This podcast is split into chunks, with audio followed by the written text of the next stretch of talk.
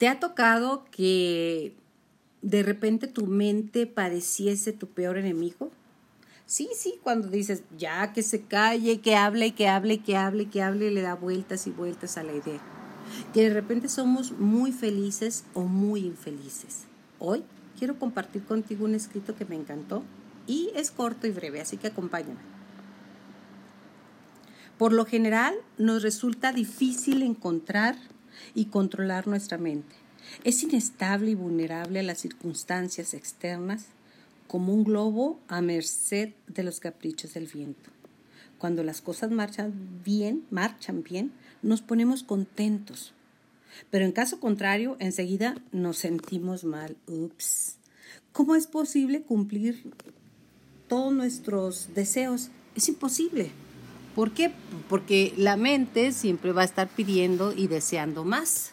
Exactamente.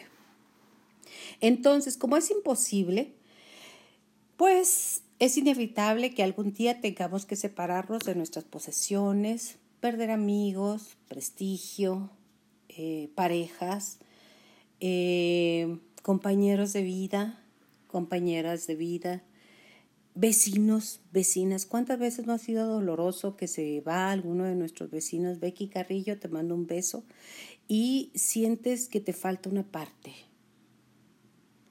Entonces, este, esta adherencia, este apego mental solo nos causa sufrimiento. Por otro lado, cuando no logramos lo que deseamos o perdemos algo que nos gusta mucho, nos desanimamos o nos sentimos molestos. ¿Y qué crees?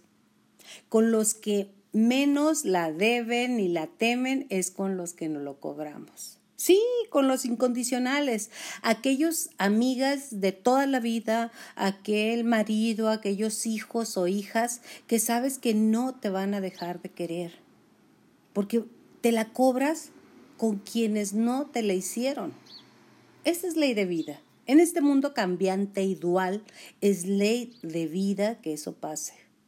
Porque sabes que ellos o ellas no te van a dejar de querer. No.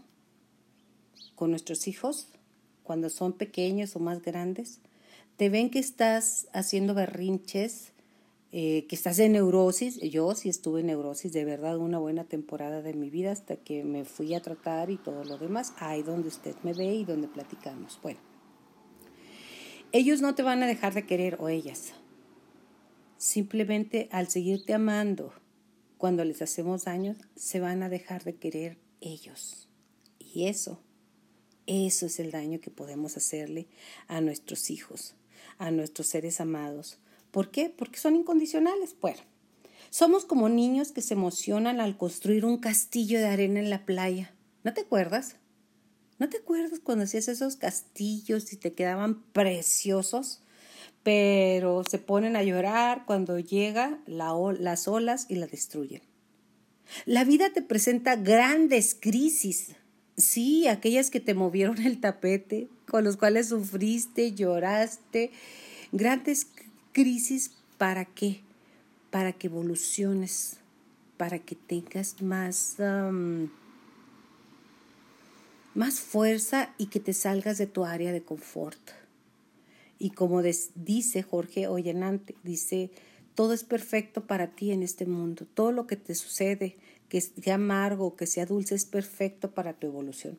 Y bueno, la vida en su maravillosa generosidad para movernos y para evolucionar, pues nos pone crisis. Simplemente yo te invito el día de hoy a que pienses, a que medites un poco cuáles son las olas que te han sacudido, cuáles son aquellas cosas que decías, no puede ser, si me pasa, no lo voy a pasar, y te pasó y lo pasaste. Y estás ahora aquí, aquí con Mayola contigo en este día, disfrutando. ¿Y sabes qué? Deseando y tomando herramientas. Sí, tú y yo tomamos herramientas para vivir mejor. Gracias. Y sabes qué? Nos vemos a la próxima. Gracias por continuar conmigo, Mayola contigo. Las olas de la vida. Hasta la próxima.